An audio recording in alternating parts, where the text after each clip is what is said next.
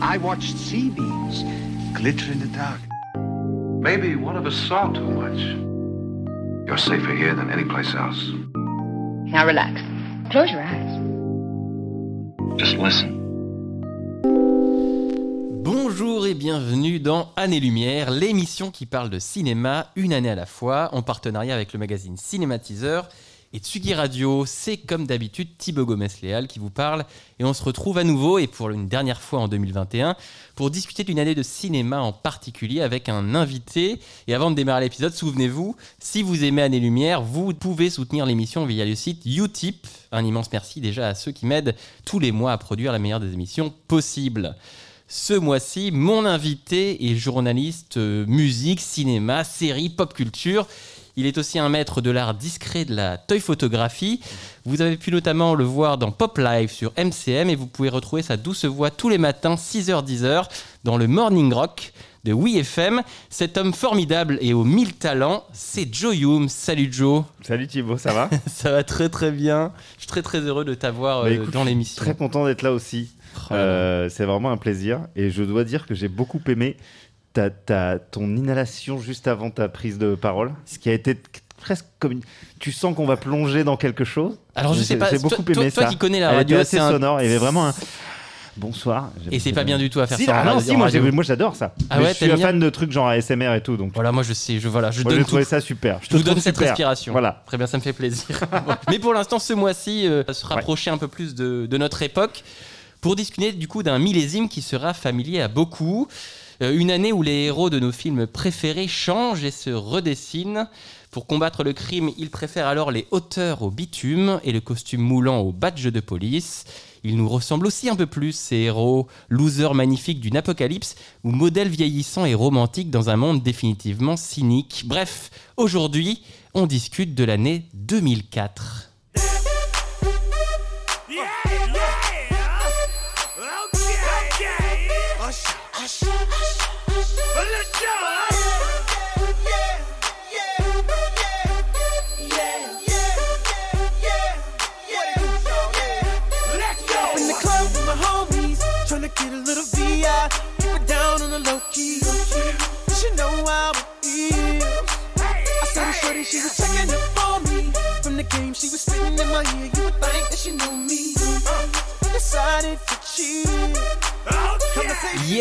De Usher, on écoute ça en 2004, on dansait sur ça en 2004. Est-ce que tu dansais sur ça, Joe, en 2004 Alors non, je dansais pas sur ça en 2004. Cela dit, euh, cela dit, tube, hein, donc euh, aucun problème avec ça. Non, non, en 2004, j'étais, j'étais, je crois, beaucoup plus euh, fermé qu'aujourd'hui euh, musicalement. J'étais, j'étais un enfant de- du, du rock et du métal. Je ne jurais que par ça. Euh, non, enfin, ce qui est pas totalement vrai, mais c'est vrai que je, je c'était pas forcément ma cam. Alors qu'aujourd'hui, je suis le premier à reconnaître euh, les qualités des, des tubes euh, du début des années 2000. Euh, Tu parlais là pendant qu'on écoutait ça aussi de la, sortie de Toxic de Britney Spears. Eh oui. Je pense qu'à l'époque, j'étais très probablement euh, le premier détracteur du truc, alors qu'aujourd'hui. euh, je- Tu prends, quoi. Prend. bien Ah, entendu, Britney, bien free entendu. Britney. J'accueille à bras ouverts. Personnalité de l'année.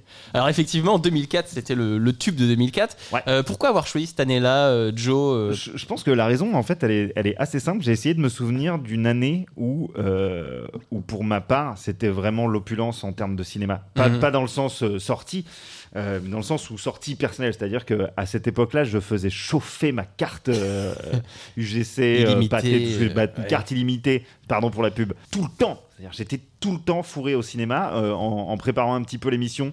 J'ai euh, fait un retour un petit peu sur les sorties euh, de 2004 et j'étais euh, halluciné de voir le nombre de films que je suis allé voir en salle à cette Mhm. époque-là. Aujourd'hui, j'ai plus tellement ce loisir. Il faut que je sélectionne beaucoup et du coup, beaucoup de films sont, finissent par être vus à la maison une fois qu'ils sortent en, Ouais. en VOD ou, ou en, en DVD Blu-ray parce que j'ai beaucoup moins le temps d'aller au cinéma qu'avant.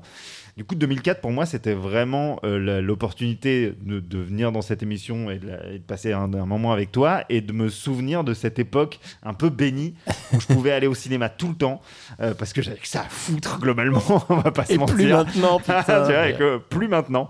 Euh, et puis au-delà de ça, il y, a- il y a des films qui ont, qui ont beaucoup compté pour moi, qui comptent encore beaucoup aujourd'hui. Et j'avais aussi un petit peu envie de me mettre à cette épreuve-là, c'est-à-dire Mm. re- revoir des films euh, dont certains que j'avais pas vus depuis un petit moment, Ouais. et, et voir si j'ai grandi avec eux et, euh, et comment, en les revoyant aujourd'hui, mon, vis- ma- ma- ma- Ton regard. mon regard a changé sur, ces, Ouais. sur ces, certains de ces films-là. Euh, donc voilà, je trouve que c'est toujours un, un- un boulot intéressant à faire. Petit travail introspectif, euh, thérapeutique peut-être, on ne sait je pas. ne on sais pas, mais en tout cas, voilà, il y, a- il y a de la réflexion. ouais. Eh bien, parfait. Alors, 2004, c'est l'année où un certain Mark Zuckerberg lance un petit site nommé Facebook dans sa chambre de l'université d'Harvard. L'année aussi où un séisme et un tsunami ravagent l'océan Indien et font plus de 250 000 morts, où éclate le scandale de la prison irakienne d'Abu Ghraib, lieu de torture perpétré par les soldats américains, et où, paradoxalement, est réélu George W. Bush comme président des États-Unis. En 2004, les sportifs acclamaient la sixième victoire d'affilée de Lance Armstrong au Tour de France. Les gamers disaient bonjour au MMORPG World of Warcraft, quand les fans de série disaient au revoir, eux, à la série Friends, arrêtée après 10 saisons et 236 Ah, c'est vrai, épisodes. C'était la fin de Friends. Mais 2004, c'est aussi et surtout du cinéma et on est là pour ça. Cette année-là, Michael Moore, souvenez-vous, recevait la palme d'or des mains de Quentin Tarantino pour son incendiaire Fahrenheit 9-11.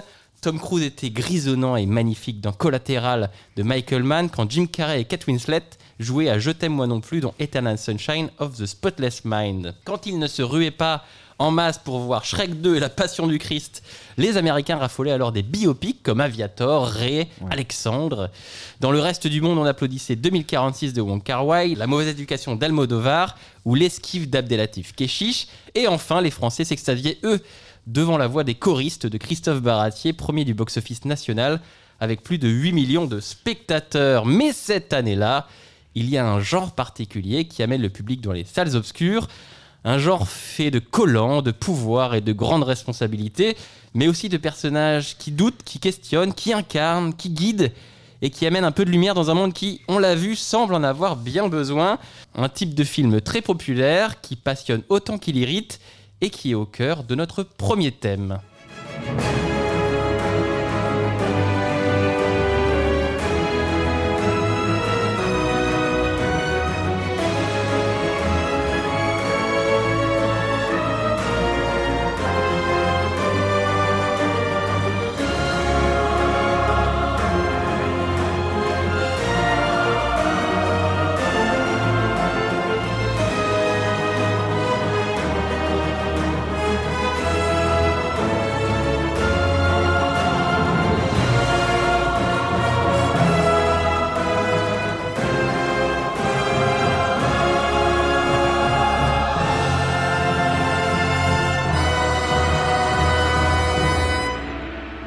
Oh là là, et on l'a chanté, on l'a Ouais, chanté, bah, on l'a meumé.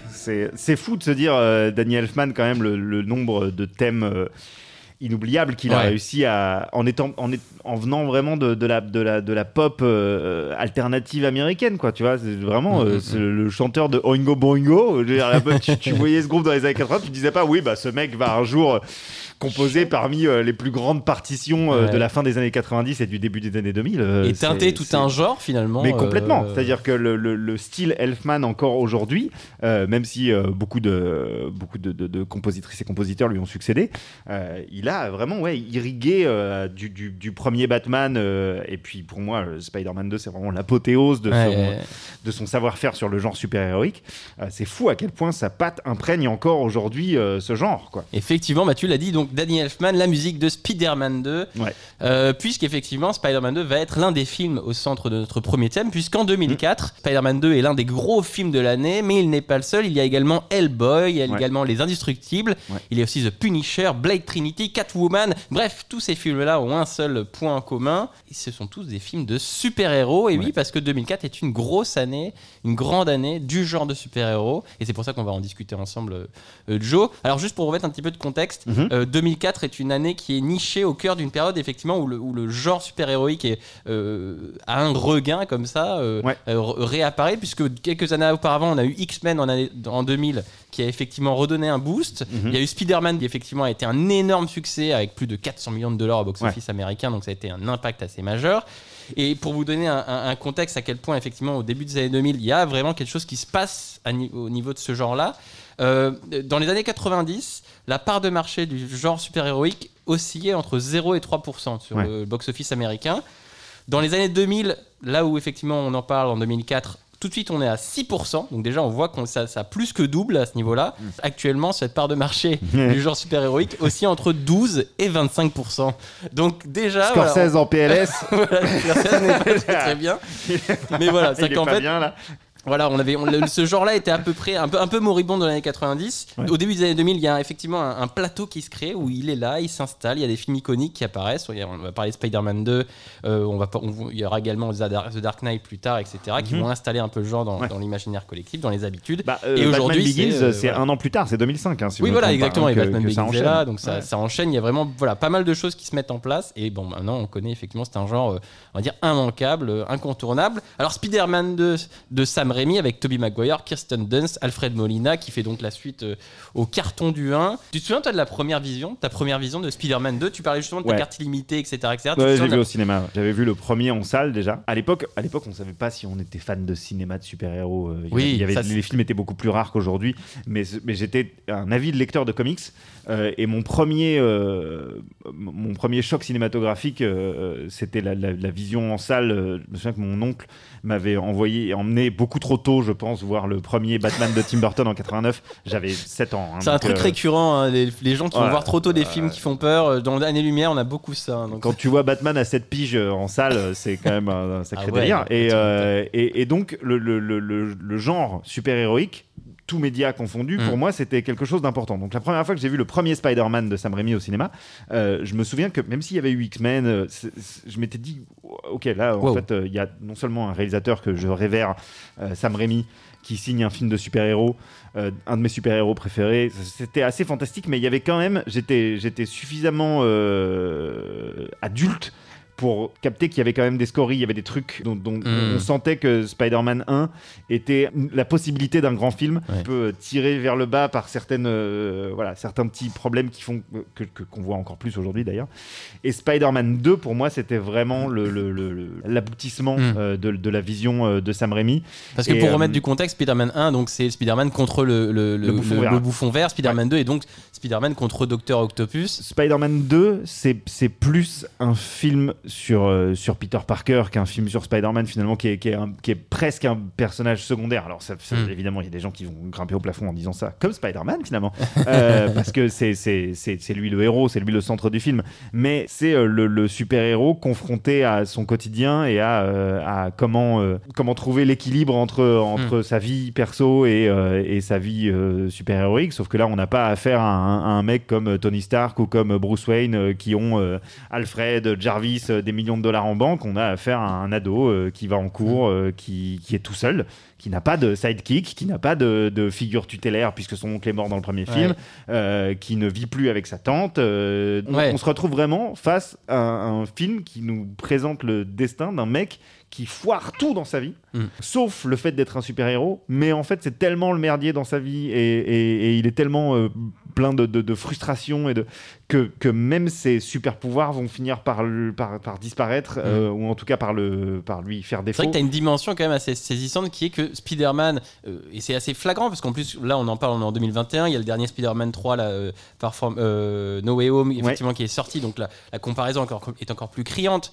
Euh, là on a un Spider-Man, comme tu dis, galérien, qui n'a pas le sou, Ah ouais, ouais. qui, est- qui vit dans un appartement tenu où il peut pas payer effectivement son loyer, il, il- il est livreur de pizza, mais il n'arrive pas à concilier effectivement ce- ses petits boulots, Bah, etc. la première scène du film, il se fait virer. Voilà, des histoires de. Alors avec Mary Jane, ça se passe pas bien, des histoires de cœur. Encore une fois, il n'arrive pas à y être. Et que c'est comment effectivement son, son, sa vie de super-héros euh, euh, mange, grignote sa vie personnelle à lui et comment ça, le- ça le remet en cause. Et il y a vraiment cette notion, tu l'as dit, de, de, de- de questionnement, de se dire comment est-ce que je peux euh, gérer ces deux vies en Ouais. parallèle. Et, et c'est drôle comme ce, ce film-là, je trouve, ne. C'est peut-être une autre époque aussi, mais tu avais vraiment des grandes scènes, Ouais. par exemple de Peter Parker avec, de- avec euh, le, le professeur Octopus, Ouais. de Peter Parker avec le médecin qui est un psychologue, enfin Ouais. qui est un simili-psychologue. Très, très magnifique scène. Peter Parker va effectivement euh, questionner le médecin et puis lui dire c'est bizarre, je rêve que je suis Spider-Man et en même temps quand je suis Spider-Man j'ai pas mes pouvoirs donc en fait effectivement il, il questionne ça et donc t'as une scène où il parle avec un psy et le mec lui pendant deux minutes il lui dit vous êtes pas obligé d'être Spider-Man vous êtes pas de machin une scène qui serait impensable aujourd'hui dans un MCU. Bah, complètement. Mais en fait, Une scène en- de psychologie euh, pure et dure, de dialogue. ça faisait partie des bonnes surprises de la préparation de cette émission de revoir Spider-Man 2 parce que euh, je me rends compte que euh, en fait ce film gagne aujourd'hui en Ah force oui. de par sa, sa, sa lisibilité, Mm. euh, que ce soit dans la réal, mais aussi comme tu le, comme tu le soulignes dans dans, dans l'écriture Dans ses et dans la narration. Ouais. C'est-à-dire que c'est à la fois un film extrêmement ambitieux pour Sam Raimi, euh, pour euh, le directeur photo euh, Bill Pope qui fait un boulot absolument insensé sur ce film, et à côté de ça, en termes d'histoire et de narration, tout est extrêmement fluide, lisible, simple.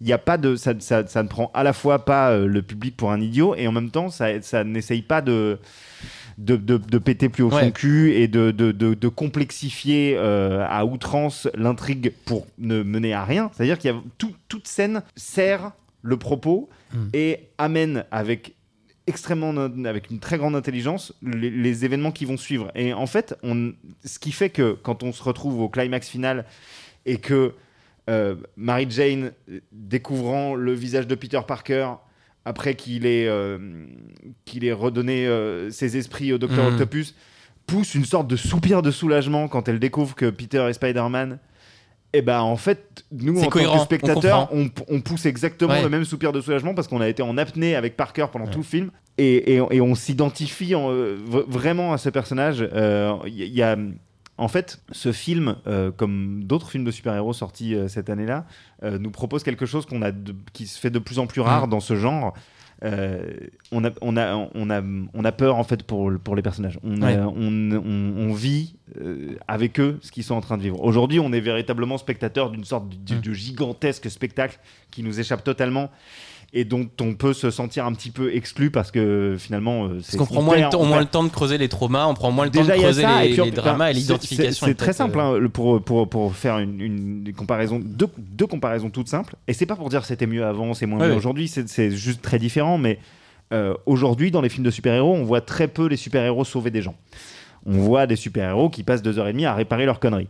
Euh, dans, dans Spider-Man euh, 2, et même dans le 1 aussi, on- toutes les, toutes les 5 minutes, Spider-Man sauve quelqu'un. Hmm. Que ce soit des kidams dans les rues de New York, que ce soit Mary Jane, que ce soit Sa tante. euh, sa tante.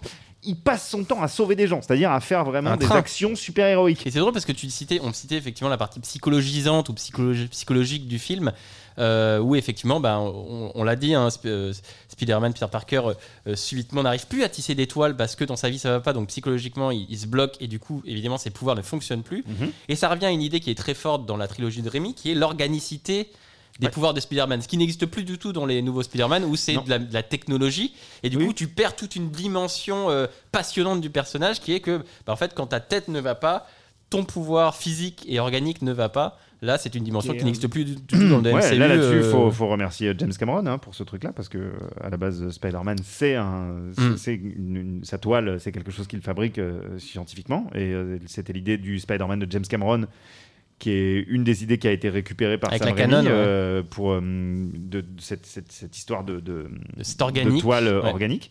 C'est euh, le, la le non Cronenbergisation de, Spider-Man. ouais. Mais, mais effectivement, ça, ça permet à, à Sam Raimi de développer des thématiques qui lui sont tout à fait Mm. propres, enfin qui sont propres à son cinéma, qui, qui font que, l'intégralité de sa filmographie est très cohérente et que Spider-Man se place là-dedans comme un, comme un pic. Hum. Et comment tu. Donc là, on est en 2004, Spider-Man 2 sort, c'est effectivement un film extrêmement attendu, puisque le 1 a, a un petit peu bouleversé Ouais. son genre. Et pourtant, encore, euh, toi, 15, euh, 20 ans après, Spider-Man 2 il reste une référence, bien plus que le 1, même d'ailleurs. Oui. Qu'est-ce que Spider-Man 2 a révolutionné dans son genre et comment t'expliquerais le fait que ce film-là reste une référence encore aujourd'hui? Bah, déjà parce que je pense que avec, euh, avec un autre film en particulier dont on parlera probablement, euh, Les Indestructibles, euh, sorti la même année, il y a la- cette volonté de, de, de rendre le super-héros encore plus... euh, qu'on puisse véritablement s'identifier au personnage super-héroïque. Par exemple, la, la comparaison est intéressante entre euh, Batman et Batman le défi de Tim Burton. Euh, Batman a- le premier Batman a cartonné. D'une certaine manière, il, il souffre des mêmes scories que le premier Spider-Man de Sam Raimi. Et néanmoins, c'est un très très gros carton. Tim Burton reçoit carte blanche pour faire Batman le défi et il fait presque le l'anti. J'adore, Batman le défi, Oui. mais il fait presque un film anti-Batman et une sorte de film hardcore Burton. Quoi. Ouais. Sam Raimi, lui, euh, prend le, le- le- le chemin inverse, c'est-à-dire qu'on lui donne les coups des franges pour Spider-Man 2 et il va faire le film de Spider-Man le plus, le plus fidèle à l'esprit du personnage Ouais. possible. Euh, et, et de cette manière-là, je pense qu'il va vraiment euh, proposer un film que les gens n'ont jamais vu parce que les gens qui vont au cinéma pour voir Spider-Man ne lisent pas les Mm. comics. Et donc, il se retrouve finalement devant un film qui prend le truc très au premier degré. Euh, un peu comme le faisait le premier Superman, mais, mais, mais d'une manière moderne, Mm. et avec un personnage de- de- d'a- d'adolescent auquel la, la- la cible, du, du- la majeure partie du public peut véritablement s'identifier.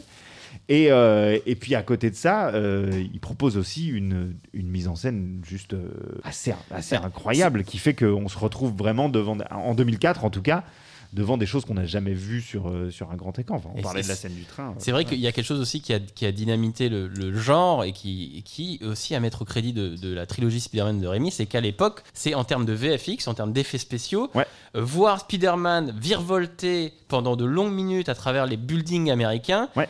Aujourd'hui, ça nous paraît normal. À l'époque, c'était complètement taré. Mais à l'époque, d'avoir des scènes à l'époque, entières t'avais des où, frissons euh, dans ton siège au cinéma. Tu te disais mais comment c'est Comment possible un truc pareil Comment Et surtout, ça, ça, ça, ça te procurait véritablement ce que ça ne parvient plus à faire aujourd'hui, ce sentiment de, de virevolter avec lui liberté folle. et, de, et donc de liberté. Ouais. Ça, avait ce, ce truc galvanisant. C'est jamais vu. C'était du Ouais, jamais vu. c'était du jamais vu. Et puis c'est surtout, il y avait cette sorte de, cette sorte de, de, de, de truc presque euh, ça, Ouais, euh, tribal, quoi. ouais. Tu vois, où- en fait, ça me rappelle, ça me rappelle quand je- la première fois que je suis sorti de, de, Jurassic Park, que j'ai que j'ai eu la chance de voir Mm. Au ciné à l'époque, où j'avais l'impression de marcher comme un vélociraptor. Ça me paraît complètement con de dire un truc pareil aujourd'hui, mais en fait, tu t'avais jamais vu des dinosaures bouger comme ça à l'écran, et tu sortais, tu te disais ah mais ouais, en fait, il et ben Spider-Man, c'était la même chose, c'est-à-dire que tu voyais pour la première fois ce type euh, virevolter avec, euh, avec aisance euh, entre les buildings new-yorkais euh, en tirant des toiles organiques depuis ses poignets. Tu disais, mais c'est fou, Ouais, j'ai l'impression d'être avec lui, en fait. Ouais. Et oui, ça, ça, ça fait encore effet aujourd'hui. Il y a une scène où, tu sais, d'habitude, il virevolte, c'est dynamique, c'est- ça vole, ça, c'est Ouais. énergique, etc. Wouh, machin. Et t'as une scène à un moment donné où il vole, où justement il sort de chez le psy. Ouais.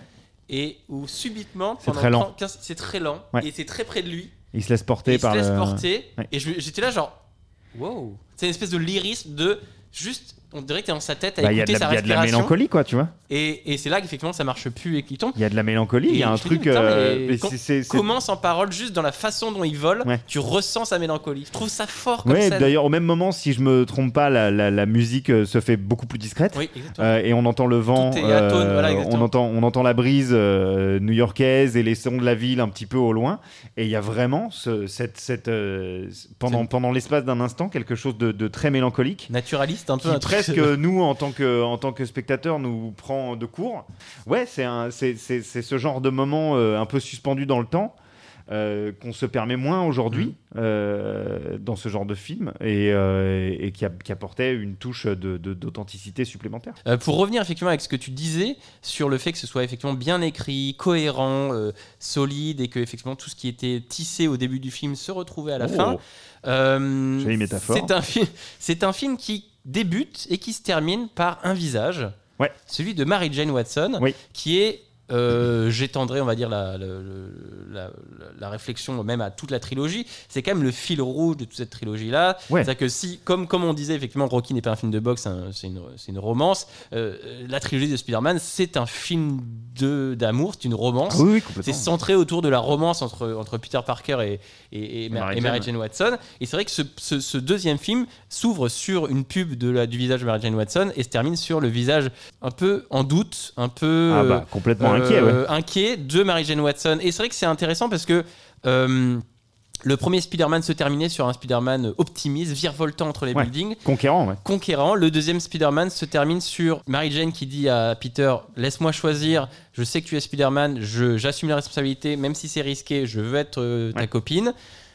Il y a un crime qui se passe dehors, elle lui dit Go Tiger, et puis lui il s'en va, virevolte parmi les buildings. Le film pourrait se terminer là, Non. mais Rémi décide de pas laisser le film se terminer sur Spider-Man qui virevolte dans les buildings. Il fait le contre-champ sur Ouais. le visage de Mary Jane qui le regarde s'éloigner, Ouais. et le film se clôt là. Ouais, et puis elle le regarde avec. En Avec fait, un- c'est comme si, c'est comme si euh, tout s'écroulait là sur dans ces, Voilà. dans ces, dans ce, dans ce plan. ces C'est-à-dire que dans, secondes, dans, euh. ses, dans ses yeux, t'as l'impression qu'elle dit merde. En fait, je crois que peut-être c'était mieux.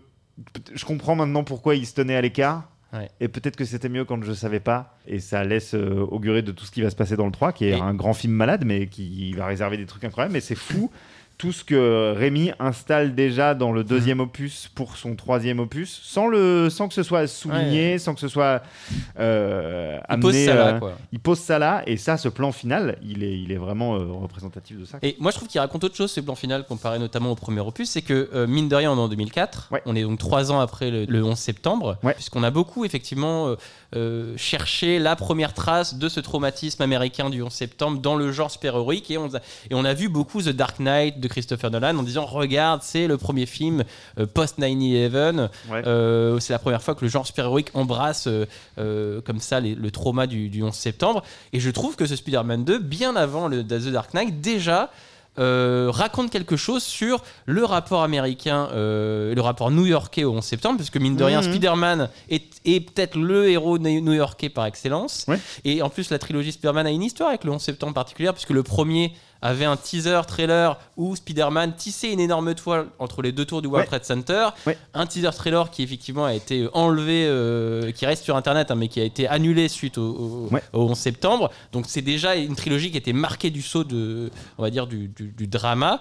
Et, ce, et ce second film, euh, ben, tu vois, mine de rien, il se termine sur une note un peu comme l'Amérique, sur une note de qu'est-ce qui arrive après quoi. Il est Ouais. plus du tout optimiste, il est plus du tout conquérant, il est plus, euh, il est plus, euh, il est plus dans le doute et dans la, la peur de ce qui arrive plutôt que dans l'optimisme fou euh, du premier. Je y suis, avait déjà alors, une- je, je suis pas. euh, je sais pas. J'ai un peu de mal avec. un peu de mal avec ça parce que c'est pas que je suis pas convaincu par par cette lecture, mais mais je, je, je pense qu'elle qu'elle t'est personnelle. Tu la partages avec pas mal de monde, je sais bien. Mais je suis pas sûr que Rémi. euh, avait ça en tête en faisant son film. Alors que, alors que, on- tu peux Mais pas, tu peux pas nier que Attention. Nolan, euh, dans Oui. sa trilogie euh, de Dark Knight, il y a, c'est, conscient les références au 11 septembre et elles Ouais. sont, elles sont là. On, te les- on, on aime ou pas comment c'est amené, mais c'est, ça fait partie du, Mm. euh, du truc. Je suis pas sûr que en Spider-Man inconscient 2. euh, je Est-ce sais est-ce pas. que la Moi, scène, en fait, que la en- scène du en- métro, par exemple, la scène du métro où, Ouais. où tu as euh, ces New-Yorkais qui se mettent devant Spider-Man en disant euh, c'est nous. Mais moi, je pense que cette scène, elle aurait pu exister sans le 11 septembre. En fait, En- en fait, euh, il y, a, il y a, comme tu le disais, Spider-Man, c'est le héros new-yorkais. Et donc, dans, euh, dans, dans les, les moments de détresse où euh, il est euh, genou à terre, euh, évidemment que les New-Yorkais autour de lui vont se dresser pour le, pour le soulever. Rappelons la scène d'ailleurs euh, pour ceux qui l'auraient peut-être bien pas en tête, hein, c'est cette scène effectivement du, du métro où, où Spider-Man se bat face à Dr Octopus sur le toit du métro. Dr Voilà, Octopus, sur le toit, à l'intérieur, sur, les côtés, voilà. sur la route, partout. C'est Octopus brise le métro, le métro est lancé à, un- un- à une vitesse phénoménale, il va tomber dans le, Dans le Hudson River. Et Spider-Man l'arrête euh, après moultes efforts euh, en accrochant des toiles, il va au bout de ses limites, il en arrive à s'évanouir, Mhm. et il est récupéré par euh, euh, les, euh, les, les voyageurs du métro qui le portent tel un Christ au-dessus En fait, ça, c'est Sam Raimi qui réussit la scène qu'il avait loupée dans le premier, où euh, les New-Yorkais viennent aussi au secours de Spider-Man en envoyant des, des, Voilà. des- des ordures sur Ouais. le bouffon vert depuis un pont. Et où, déjà à l'époque, quand je l'avais vu au cinéma, c'était un peu cringy. J'étais alors, ah, bon, C'est pas réussi, C'est pas, pas- forcément hyper abouti ce truc. Alors que dans le 2, elle est, elle est extrêmement Et, bien et- amenée. et c'est les New-Yorkais qui voient en premier le véritable visage de, de Spider-Man, Ouais, avant ouais, même Mary Jane. Avant Mary Jane. Ils disent, on et, dira euh, rien, Et, euh. et vraiment, euh, sans, sans, sans vouloir nier ta, ta, ta vision du truc, qui est tout à fait valide, moi je, je pense que c'est. Oui, il l'aurait fait de une toute scène- façon. Ouais, ouais. Moi j'ai pas ressenti ça dans, dans Spider-Man à l'époque où je l'ai vu, et je l'ai pas ressenti vraiment à la, en, en le Mhm. revoyant. Euh, évidemment, c'est c'est enfin, euh, un là, film quoi. qui se passe à New York, Ouais. c'est là et c'est in- indéniable.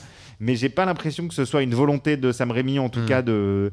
Moi j'ai plus l'impression qu'il prépare sa suite à lui et que euh, et qu'il sait que le troisième euh, opus va devoir, même s'il se sera, il se fera pas exactement dans le dans, le- Dans les mêmes, dans- euh, dans- dans- ce qu'il avait prévu. Mais tout ça pour dire que je, je pense que cette, cette, cette atmosphère euh, un peu étrange et inquiétante euh, qui, qui, qui distille à la fin de son film est plus une manière d'installer intelligemment ce qu'il voudrait qu'il se Mhm. passe par la suite. Et c'est vrai que ben, tu l'as dit, on a donc en 2004 Spider-Man 2, on a également les Indestructibles euh, Pixar qui. euh, Là, il y a une Euh, ref au 11 septembre. c'est assez dingue. C'est vrai que Pixar, on a encore assez. euh, ça doit être son, son cinquième ou sixième film. Et c'est, on va dire l'un des, des premiers longs métrages encore de, de Pixar, hein, 2004. Parce que, donc mine de rien, on est encore dans les premiers. Et mine de rien, euh, Pixar se dit, ben, dans- encore, on est encore en train de façonner notre identité. On va faire un film de super-héros. Ouais, et un film de c'est- super-héros qui n'est évidemment pas, pas comme les autres. Euh, puisque c'est un film, euh, oui, euh, de famille. De... C'est non seulement un film de super-héros pas comme les autres, mais c'est un Pixar pas comme les autres Ouais. du tout. Parce que si, en fait, c'est le, euh, pour moi, le- Les Indestructibles, c'est.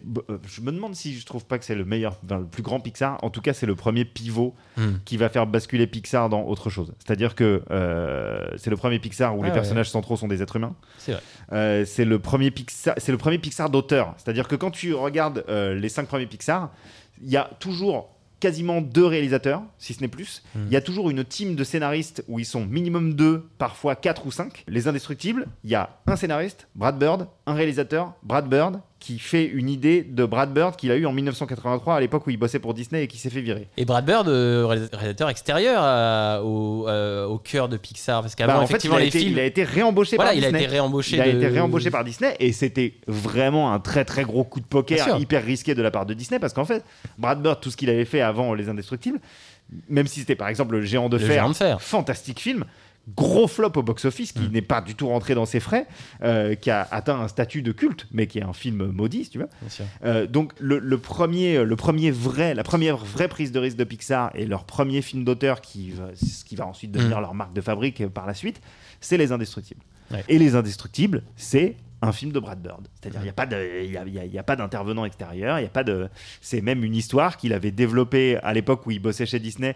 Brad Bird, il fait partie de la même génération que Burton chez Disney. Il a bossé dans Ouais. les années 80 pour eux sur euh, bah, les mêmes films que Burton, Rox et Rookie, Taramel Chaudron Magique, une époque où chez Disney c'est un Et peu donc, avec. Lasseter, ils étaient déjà effectivement potes. Ils étaient potes avec Lasseter à l'époque et, euh, et ça se passe pas bien chez Disney pour, euh, pour Brad Bird comme pas Comme mal toute une génération d'animateurs Ouais, voilà, qui se sont barrés. C'est, c'est, c'est son pote John Lasseter qui, l'a, qui, a, qui a poussé Disney et Pixar à l'embaucher pour Mhm. faire. Mais je pense que ça a dû quand même être une négociation âpre parce que euh, c'était pas du tout un- une, une garantie de succès euh, d'embaucher, Brad Et c'est déjà un film un peu méta, un peu conscient de son genre, parce que c'est Ouais. mine de rien déjà un film sur le genre lui-même. Oui. Déjà sur un film sur euh, qu'est-ce que c'est Ouais, en fait le, le super-héros quand il rentre chez lui. Donc Ouais. as quand même déjà une sorte de, de conscience où le genre passe, euh, j'arrive pas à dire en postmoderne, mais il passe déjà en mode euh, ok, on est, on est conscient de nous-mêmes, on est conscient de nos codes, on va jouer un petit peu avec. Ouais. Euh, Hellboy le fait, hein, enfin, Del, Del Toro le fait déjà un peu avec Hellboy, qui est déjà intrinsèquement un personnage ant- anti-héros, euh, on va Ouais. dire déjà conscient de lui-même, euh, dans ce que fait Mike Mignola. Euh, mais des Del Toro, on va dire, euh, pousse le truc. Donc en 2004, mine de rien, t'as déjà un, genre, d'un côté Spider-Man 2, d'un côté Hellboy, d'un côté Indestructible, qui euh, propose plein de visions d'auteurs, on l'a vu, Ouais. et plein de visions extrêmement intéressantes d'auteurs et sur le genre lui-même. Ouais, et puis en fait, la set- passe un euh, pas Lasseter, pardon, euh, Brad Bird euh, est, le, est le premier à, à avouer qu'il était très peu euh, familier du genre super-héroïque. Il Mhm. était, il était pas vraiment lecteur de comic books.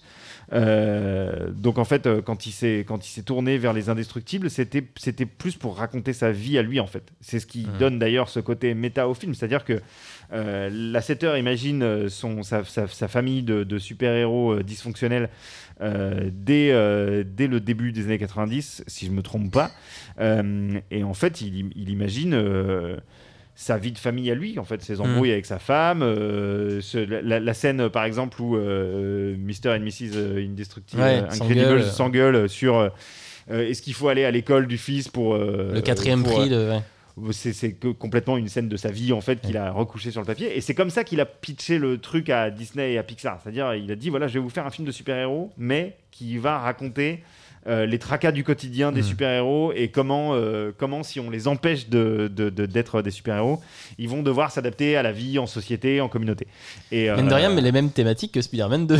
les mêmes thématiques que Spider-Man 2, Comment mais, mais, euh, mais poussées, euh, à l'extrême. C'est-à-dire, euh, euh, Les Indestructibles, c'est presque le OSS 117 euh, du film de super-héros, en, en- en plus, en, en plus sérieux. si tu veux, un mais bon il y a- mood années, années 70 avec cette musique de Giacchino qui est un, un score euh, phénoménal. Ouais, c'est magnifique. Euh, Mais t'as euh, t'as aussi euh, des scènes d'espionnage à la James Bond, euh, t'as des scènes dans la jungle euh, à la, à la film, euh, film d'espionnage. Donc euh, c'est c'est un film euh, qui est effectivement euh, un, des, un des premiers films super-héroïques euh, méta. Il installe beaucoup de, de précédents dans... euh, c'est le premier film, c'est intéressant de le, de le noter, Pixar à être à avoir une classification en salle. C'est-à-dire que d'habitude tous les films Pixar sont destinés à tout, Tout le public.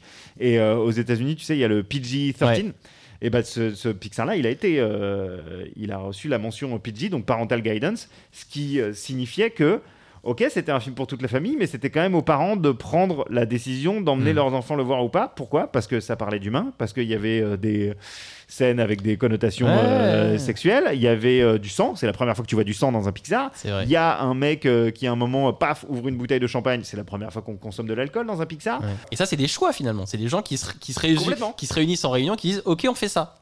Et Exactement. des gens qui leur disent Ok, mais si vous faites ça, euh, c'est ça. hein. Et c'est John. Lass- et Et- c'est bah, décidément et c'est Brad. Bird qui vraiment euh, euh, bataille euh, Mm. pour chaque enfin avance petit à petit sur chaque aspect du film pour faire pour faire accepter sa vision. Brad Bird, rappelons-le, qui effectivement après fera, bon, il récupérera Ratatouille que laissé par Yann Pinkava, Ouais. qui, qui effectivement avait, avait pas pu gérer le projet. Il récupérera Ratatouille pour effectivement le faire le film. Il fera ensuite John Carter of Mars, Ouais. également euh. Tomorrowland, euh, Ouais. euh, deux films qui ne marcheront pas beaucoup. Non. Et Mission Impossible, bien sûr, Ghost Protocol. D'ailleurs, c'est Très c'est bon assez cru. drôle effectivement de voir comment quelqu'un qui fait l'indestructible, qui bah, également est un film conscient de son genre, fait Mission Impossible, Ghost Protocol, qui est un film où rien ne fonctionne. Ouais. Qui est un film d'espionnage où Ouais, tous les. Par exemple, regardez un Ghost Protocol, tous les gadgets de, de ne marchent pas. Bah, tout- Et tout donc, c'est comment, pareil, tu reviens à l'humain, tu reviens à l'essence, tu reviens au cœur, tu reviens à ton équipe, tu reviens à tout ça.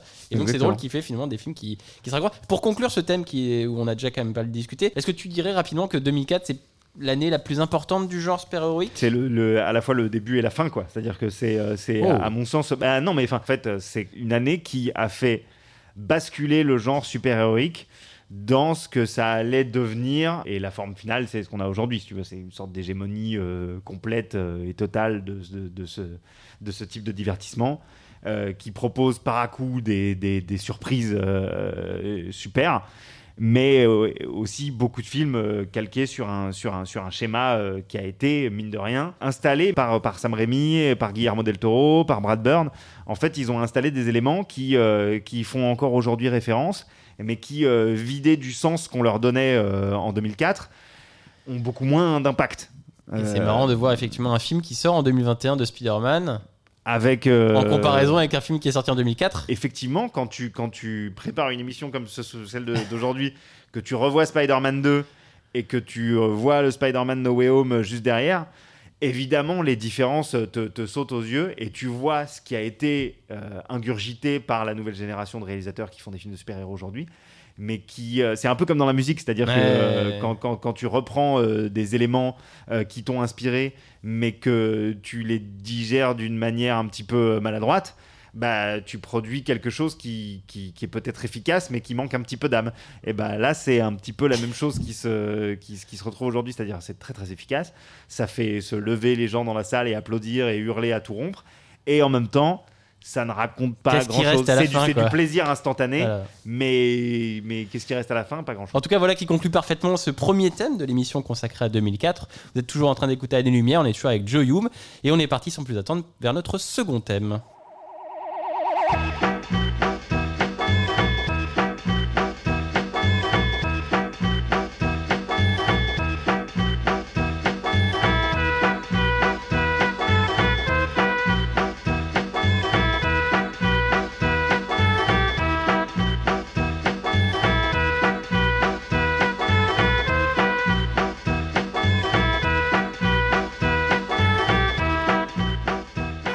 Monster, The Blue Wrath, euh, musique du générique d'ouverture d'un autre film de 2004. Ce film-là est Shaun of the Dead euh, d'Edgar Wright, qui est également, voilà, également un film intéressant qui va être euh, notamment au cœur de notre second thème, puisqu'au cœur de, notre second thème, on va parler d'un autre genre que, que celui du, genre super-héroïque. Voilà, Joe a donné un petit teasing, puisqu'on va parler du genre euh, du zombie movie Ouais. qui en 2004 euh, renaît également d'une certaine manière, ressuscite je dirais, ou en tout cas apporte Se réveille d'entre les morts, n'est-ce pas d'entre les morts, Ouais. je- on peut filer la, la métaphore encore Pendant longtemps. deux heures. hein. Voilà. Alors en 2004, on a donc Shaun of the Dead, on a également euh, Dawn of the Dead, qui est un remake euh, du zombie de Romero par euh, un certain Zack Snyder, un petit réalisateur qui ne fera pas grand chose après. Non. En 2004, on a également Resident Evil 2, qui est la suite de l'adaptation du jeu vidéo. Ouais.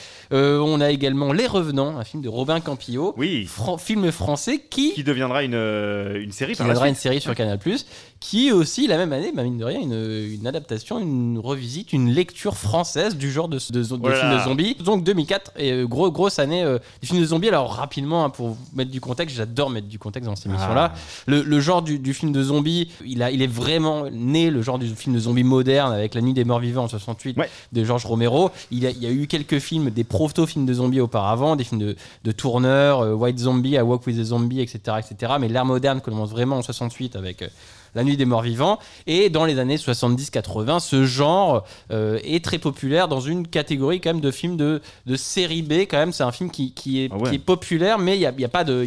Ça, ne fait jamais des cartons au box-office. c'est le western spaghetti Voilà. du film d'horreur. Enfin, c'est- Voilà. Il y a Mais- énormément mais de films coup, euh, italiens euh, fauchés, mais Voilà. très cool. Mais voilà, du coup, pendant les 70-80, il y a quand même beaucoup de films comme ça qui Ouais. embrassent cette, cette, cette question, cette, cette histoire du zombie. C'est un genre qui raconte beaucoup de choses sur, sur l'être humain, sur la société. C'est un genre, euh, on va dire, subversif par nature. Ouais.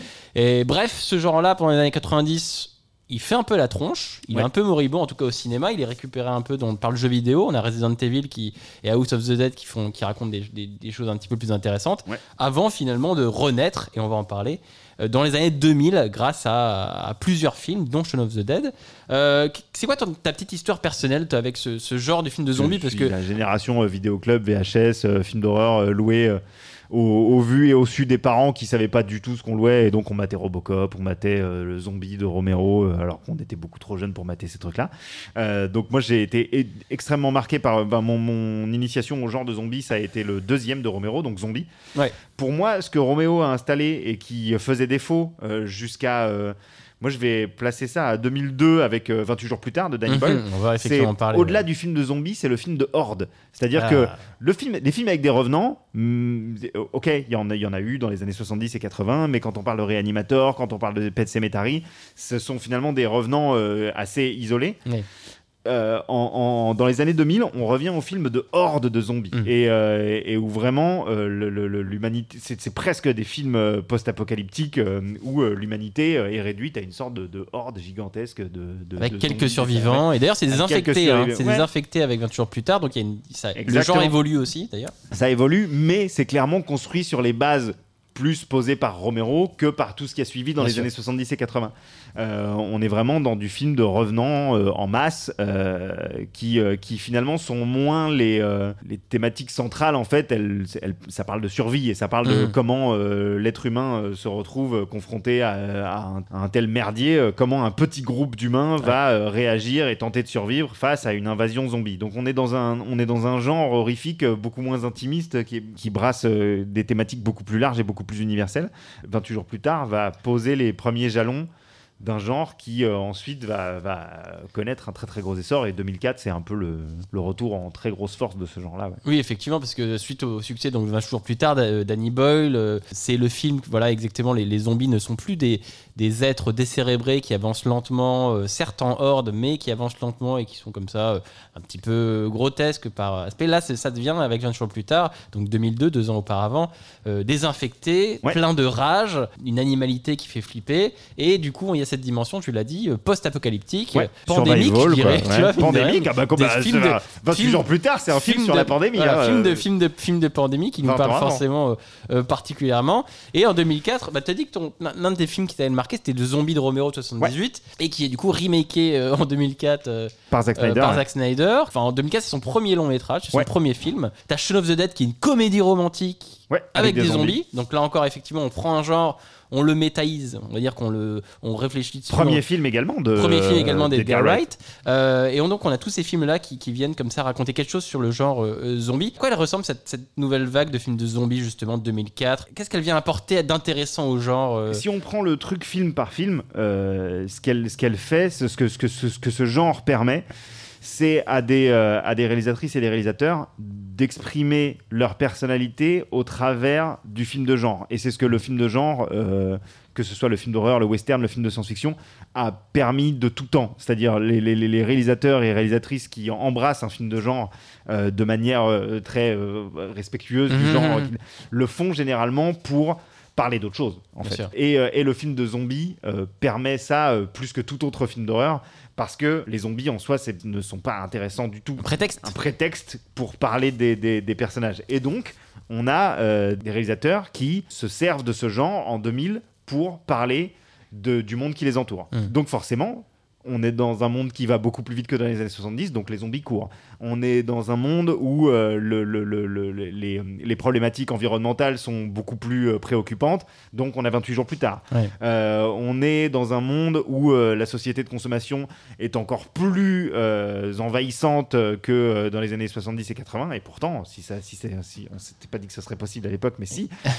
Et donc, on a Army of the Dead de, de, de Snyder. En fait, c'est un film euh, qui est très bête, mais euh, intelligemment, je trouve, Mhm. euh, ce, ce- ce remake de, du, du Romero Qui était déjà une critique, qui effectivement. était de la déjà une critique et qui, qui était, qui était beaucoup plus fine que, que le film de Snyder finalement mais en fait le film de Snyder va, va- va tellement fonce tellement tête baissée là-dedans c'est c'est un film de- à, la, à la- à la fois complètement con et en même temps Mm. en même temps qui, qui parle vraiment très très bien de l'époque à laquelle il est sorti et puis on a Edgar Wright qui lui dit bah non mais moi en fait euh, j'ai grandi avec euh, j'ai euh, j'ai grandi avec les, comédies britanniques des années 80 et 90 Euh, l'humour anglais c'est quelque chose qu'il a dans son ADN et dans ses veines. Et en même temps il est fan absolu de films de genre il se dit bah voilà moi je vais prendre les films de zombies. Et ça, ça donne euh, Shaun of the Dead qui est un film euh, vraiment euh, à l'époque unique en son genre euh, et qui va faire qui va faire des émules par la suite. C'est-à-dire que parfois pour le meilleur et pour le pire c'est-à-dire des réalisatrices et réalisateurs qui enfin, ça va donner Zombieland quoi tu vois où, où on est beaucoup plus cynique où on est beaucoup plus dans l'ironie. Alors que, que Edgar Wright avec Shaun of the Dead c'est vraiment un film d'horreur, un film de zombies pur et dur, mais c'est pas fait avec une idée roublarde Mm. derrière la tête de dire Eh, on va faire un film d'horreur rigolo, ça va faire venir les gens en salle. Non, non, il y, y a une volonté euh, de- d'auteur derrière Et un amour du genre. et un euh, vrai t'as amour respect du genre, qui bien sûr. un aussi. respect. Euh, D'ailleurs, il n'y a pas de zombies qui courent dans, euh, Oui. dans euh, Shaun of donc il est presque euh, old school. Est-ce que tu dirais pas que comme, le, comme le, dans le premier temps avec le genre du super-héros, là, mine de rien, on a, on a un remake, on a un pastiche, on a du... Ouais. Mais du coup, est-ce que tu, au passage, est-ce qu'on est qu'on perdrait pas un peu de l'aspect subversif du genre? De cette essence si corrosive, Moi, je genre on l'a quand même encore dans 28 jours plus tard. On l'a quand même Oui, mais là, on parle de 28 jours plus 2002, 20 jours plus tard. Mais- là, je parle de est dans 2004. 2002. Après, Est-ce qu'en en- en 2004, 2004, c'est pas le début, comme tu disais, Spider-Man, le début de la fin Si, parce que si, d'une certaine manière, oui, tard, parce que, mais même, même un an plus tard, un an plus tard, t'as, t'as, euh, Diary of the Dead euh, Di- non, c'est pas Diary encore, c'est un autre truc of the Dead de Romero. et déjà, dans, dans, et un an plus tard, donc dans ce film de Romero, t'as une lecture méta euh, du genre et t'as Romero qui, euh, qui regarde euh, dans le rétro et qui, et qui dresse un peu un bilan du genre qu'il a participé à inventer, enfin qu'il a même inventé, Ouais. de, monté de toutes pièces. Donc, euh, donc oui. Euh, On oui, perd un petit peu quelque chose. On perd quelque chose, mais en même temps, euh, on a Shaun of the Dead qui est, qui est, qui est un, un très grand film, quoi, Ouais. qui, est, qui est vraiment un film jouissif euh, qui encore aujourd'hui me fait me fait éclater de rire sans aucun problème où rien n'est daté. Et là, du coup, on l'a, vu, Edgar Wright et Zack Snyder font tous les deux leur premier film. Ouais. Donc, c'est tous les deux le lancement de, de- de- de carrière qui, font, qui sont encore en cours aujourd'hui. hein. Edgar Wright a sorti euh, Last Night in Soho euh, euh, cette année. Ouais. Zack Snyder, a, il a, mine de rien, refait un film de zombies euh, Oui. cette année-là, Zack Snyder. Euh, est-ce que, qu'est- qu'est-ce qu'il raconte, ces deux films, Shaun of the Dead et, Army- et euh, Dawn of the Dead, sur euh, ces réalisateurs-là? Pour moi, c'est ça peut se résumer à un truc assez simple. Donc on voit les débuts de deux réalisateurs, l'un qui va évoluer et réaliser pour le meilleur et pour le pire euh, l'un ou parmi les films de super-héros euh, les plus gigantesques euh, financièrement parlant du 21e siècle. Et de l'autre côté, on a Wright qui, lui, va se faire têche par Marvel quand il va proposer sa vision de Ant-Man, son film de super-héros qu'il aurait voulu faire Mhm. avec, avec les studios Marvel. C'est bizarre, ça fait bizarre de comparer Snyder et, et Edgar Wright, et pourtant, en fait, ils sont euh, tous les deux euh, Bah, un peu tributaires de bah, leur époque, si tu veux. ouais. Et, euh, Moi, je trouve qu'ils ont beaucoup de, ils ont beaucoup de points communs. C'est, ils ont finalement, deux des- fans. ils ont finalement Regarde, pas mal de points communs. c'est- ouais. c'est deux réalisateurs qui, qui prennent des choses qu'ils aiment et qui les copient. Zack Snyder, mine de rien, passera, passe- passera sa carrière à faire des remakes et à recopier des cases de BD à l'identique sur ses films. Non, mais après, ils ont, il fait ils ont 300. beaucoup plus de points communs Après, il fait Watchmen. Après, il, fait, il, dit Ah bah ça, j'aime pas. Je vais prendre des. En fait, il prend des tropes et des motifs et il les colle Ouais. comme un mec dans un, un album Panini. Et il recolle des trucs et il dessine autour et il en fait ses propres trucs. Complètement. Et Edgar Wright fait un peu la même chose, peut-être de manière peut-être un peu plus fine et, et encore, c'est à discuter. Mais tu vois, Ouais. mais mine de rien, c'est des, c'est des gens qui. Qui ont la même démarche euh, de prendre des trucs et de colorier autour pour en faire leur. euh, En fait, Edgar Wright, euh, Ed- Ed- je trouve que Edgar Wright est- a juste l'avantage d'être un meilleur conteur d'histoire. quoi. C'est un, un- un mec qui, qui, qui parvient à, Mm. à créer des personnages auxquels on s'identifie plus facilement que dans les films de Snyder, où en fait, dans les films de Snyder, tu as plus l'impression que les personnages, c'est des sortes de concepts.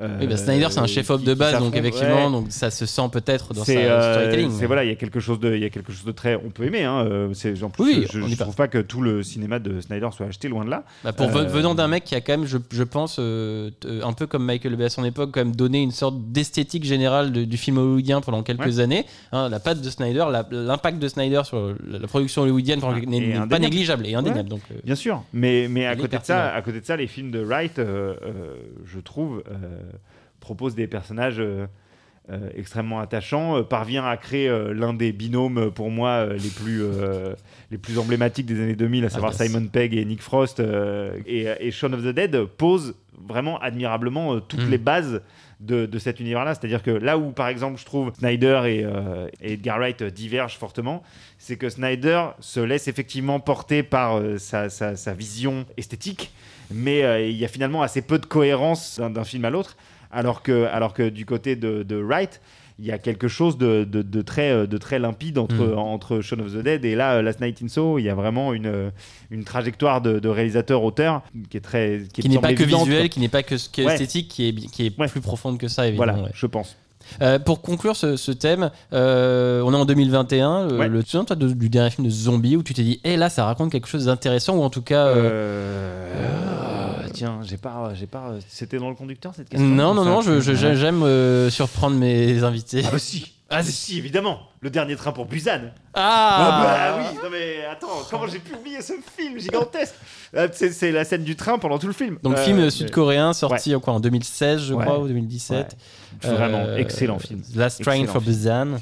Last Train for Busan, euh, un film qui parvient, euh, je trouve, à trouver le juste milieu entre euh, problématiques euh, à grande échelle Mm. et, et histoire intimiste de, de, de, de- de survie d'un petit groupe de personnages, puisque ça se passe dans c'est quasiment une unité de lieu du début à la fin, à savoir un Ouais. train.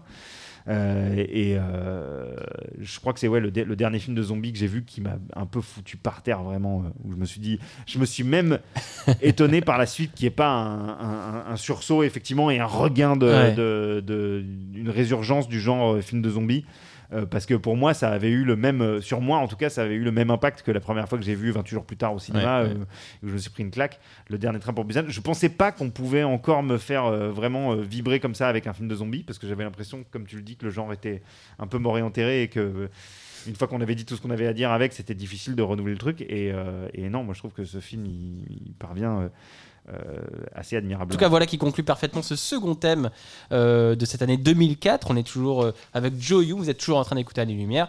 Et on s'en va sans plus tarder vers le troisième et dernier thème de notre émission. Supposedly, Cousteau and his cronies invented the idea of putting walkie-talkies into the helmet. But we made ours with a special rabbit ear on the top so we could pipe in some music.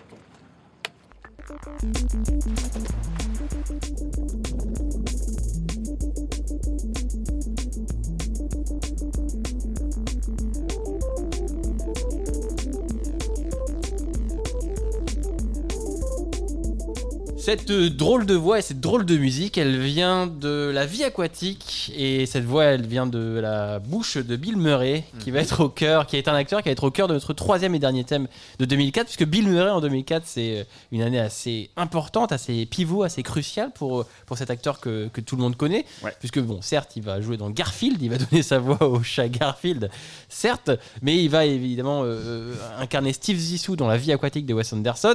Il va remporter euh, le Golden Globe pour Lost in Translation de Sofia Coppola qui, l'aura tour- qui, qui sera sorti l'année précédente et un film qui va également lui donner euh, sa première et seule nomination à l'Oscar, euh, donc ce qui n'est pas rien du tout. Et en même temps, en 2004, il sera également en, en tournage de Broken Flowers de Jim Jarmusch, Ouais. euh, qui va également participer d'une certaine dynamique, on va dire, dans sa carrière, dynamique dont on va discuter dans ce troisième thème. Donc c'est une période, une année particulière pour Bill Murray qui se retrouve un peu à la croisée des chemins et qui va finir de transformer du coup Bill Murray en, en acteur culte d'une nouvelle génération de réalisateurs et de spectateurs d'ailleurs, qui est une, gé- une génération de réalisateurs indépendants, arty ou en tout cas euh, Ouais. très éloignés, on va dire, de ses débuts euh, euh, comiques. Alors pour résumer rapidement la carrière de Bill Murray, Bill Murray c'est près de 100 films sur, 100 sur 50 ans de carrière au cinéma c'est des films comme Caddyshack en 80, Tout de suite Cinépolac en 82, bien sûr SOS Fantôme 1 et 2, Un jour sans fin, Ed Wood, Space Jam où il fait un caméo, et bien sûr, plus récemment, depuis euh, 20-25 ans, les nombreux Wes Anderson, les nombreux Jim Jarmusch et les nombreux films de, de Sofia Coppola. Mais une fois qu'on a dit ça, on n'a pas dit grand grand chose. Avant 2004, c'était- quoi Bill Murray Euh, il, SOS il- Fantôme. il symbolisait quoi pour toi ouais. SOS Bah, Fantôme. pour le, pour le, en tout cas pour les Européens, euh, enfin tu vois, Caddyshack. euh, Oui, ça ne parle à personne. Caddyshack, ça parle à personne. Scrooge, ça parle à personne. C'est SOS Fantôme en fait. C'est Venkman. euh, Ouais. C'est le, c'est le, le- le- celui des SOS Fantômes qu'on avait envie d'être Mm. parce que c'était celui qui avait de la, c'était celui qui embrassait la nana, c'était celui qui avait de la gouaille, euh, c'était celui qui balançait. Ah, du coup, justement, tu dis Gouaille, etc. Tu, tu le définirais comment ce personnage de Bill Murray Parce que c'est un personnage, Bill Bah, Murray. comme un comme un, un insolent mais un insolent mais avec qui t'as envie d'être pote tu vois Euh, c'était c'était le quand t'as grandi dans les années 80 que t'étais un gamin un peu outsider un peu Ouais. outcast et tout euh, Bill Murray c'était le mec dont t'avais envie d'avoir la répartie un peu comme Bagou dans les Goonies quoi tu vois c'est c'est le c'est le c'est celui que t'aurais bien aimé avoir avec toi quand on t'emmerdait pas pour pouvoir te battre mais pour pouvoir balancer une punchline euh, qui faisait que finalement tout le monde rigolait et que tout se passait bien, tu vois. Bah, donc Bill Murray, euh, dans les années 80, c'est ce personnage-là qui l'installe, peut-être malgré lui, j'en sais rien, Ouais. euh, parce que SOS Fantôme a finalement un peu vampirisé tout, tout- tout- toute, la- toute sa carrière dans les années 80 et 90. Et en fait, euh, je pense que, que le Bill Murray des années 2000, c'est la, c'est la final form de, de ce qui était déjà en gestation dans les années ouais, 70, je pense, 80. ouais, et qui, et qui 90. va le, le, le, le, le- le déclencheur, ça va être la rencontre avec Wes Anderson en 98 euh, sur Rushmore, Ouais. qui va commencer d'enclencher un truc qui a trouvé sa, ouais, son, son épanouissement total euh, en, Avec ce, en cet acteur 2004. totem qui Ouais. va, euh, qui va. C'est un acteur totem, c'est vraiment ça. C'est ce que c'est ce que devient, euh, c'est ce que devient Bill Murray Bah. dans les années 2000, au risque même de, de, de devenir une sorte de truc un peu, euh, un, un acteur un peu, un peu pion comme ça où tu prends Bill Murray pour faire Bill Et tu Murray. sais ce que. Bah, bah, tu vois, c'est drôle ce que tu dis là. Tu prends Bill Murray pour faire Bill Murray. Ouais. Et, et ce qui est marrant, c'est que quand je réfléchissais effectivement, à- quand je préparais l'émission, je me suis dit, Bill Murray, c'est quoi C'est qui Euh, Et c'est vrai que ben, il y a beaucoup de choses qui, viennent qui viennent en tête. C'est cet acteur, effectivement, t'as ce- côté râleur sympathique, t'as ce côté nonchalant, un peu désinvolte. En Euh, fait, t'as l'impression que t'as l'impression que Bill Murray, c'est un acteur qui s'amuse de ce qu'il voit autour de lui. C'est-à-dire que c'est même un acteur qui se, qui se moque presque un petit peu de son métier, euh, qui d'ailleurs euh, est le premier à dire que il a pas d'agent, euh, qu'il faut le contacter sur son répondeur, que parfois il a loupé des films parce que bah pff, il avait pas écouté son répondeur et du coup il savait pas qu'on lui proposait tel ou tel truc. Ouais. Tu sais pas à quel point c'est du mytho ou pas, Mhm. mais tu sais que euh, même dans sa jusqu'à dans sa manière nonchalante d'incarner ses personnages, il y a euh, un, un- un mec qui prend vraiment beaucoup de recul avec, euh, avec tout ce que peut euh, représenter le cinéma hollywoodien et tout le star system qu'il y a Mhm. autour. Lui, il a jamais cédé à ça, alors qu'il aurait pu vraiment tomber dans une bah, dans sorte les de facilité. 80, il euh, était- c'était une, une grosse star comique, voilà, tu effectivement. vois, et, et, et, et vraiment avec, avec SOS Fantôme et avec Un jour sans fin, il aurait pu vraiment tomber dans des travers. Et alors, est-ce que c'est parce Mm. qu'il n'a pas su le faire ou est-ce que c'est parce qu'il n'a pas réussi à transformer l'essai ou je sais pas, mais en tout cas, à la fin des années 90 et dans les années 2000, tu as vraiment l'impression que c'est une sorte de témoin un peu de ce qui se passe autour de lui. Mm. C'est ce qui fait que ces personnages sont aussi si attachants, je pense.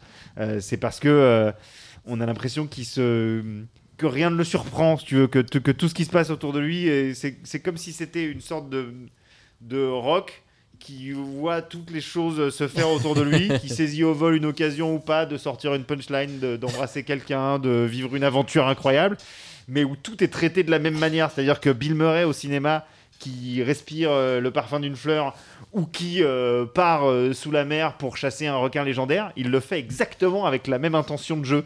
Est-ce fait, que c'est pas l'un des acteurs qui où tu te dis bah en fait Bill Murray c'est le même que dans la vie? T'as- Oui. T'en as des acteurs comme ça Oui. où tu te dis euh, Oui, je pense que oui, mais on s'en rendait moins compte en, en 2004 ouais, parce qu'on avait qu'aujourd'hui. pas 40 ans Tu de vois, décalage. On euh, s'en rendait pas ouais, ou compte 20 ans. autant euh, à cette époque-là. À cette époque-là, on se disait Waouh, en fait, Bill Murray, euh, c'est le mec des SOS Fantômes et d'un jour sans fin, mais en fait, euh, non, euh, il, Mm. est, il, est, il, est beaucoup plus, euh, il est beaucoup plus aventureux que ça dans ses choix de, de, de, de réalisatrice et réalisateur. Euh, le Rushmore, c'est le deuxième film, je crois, de Ouais. Wes Anderson. Euh, son premier film, pff, personne, enfin, c'est vraiment un, un réalisateur indé euh, as fuck.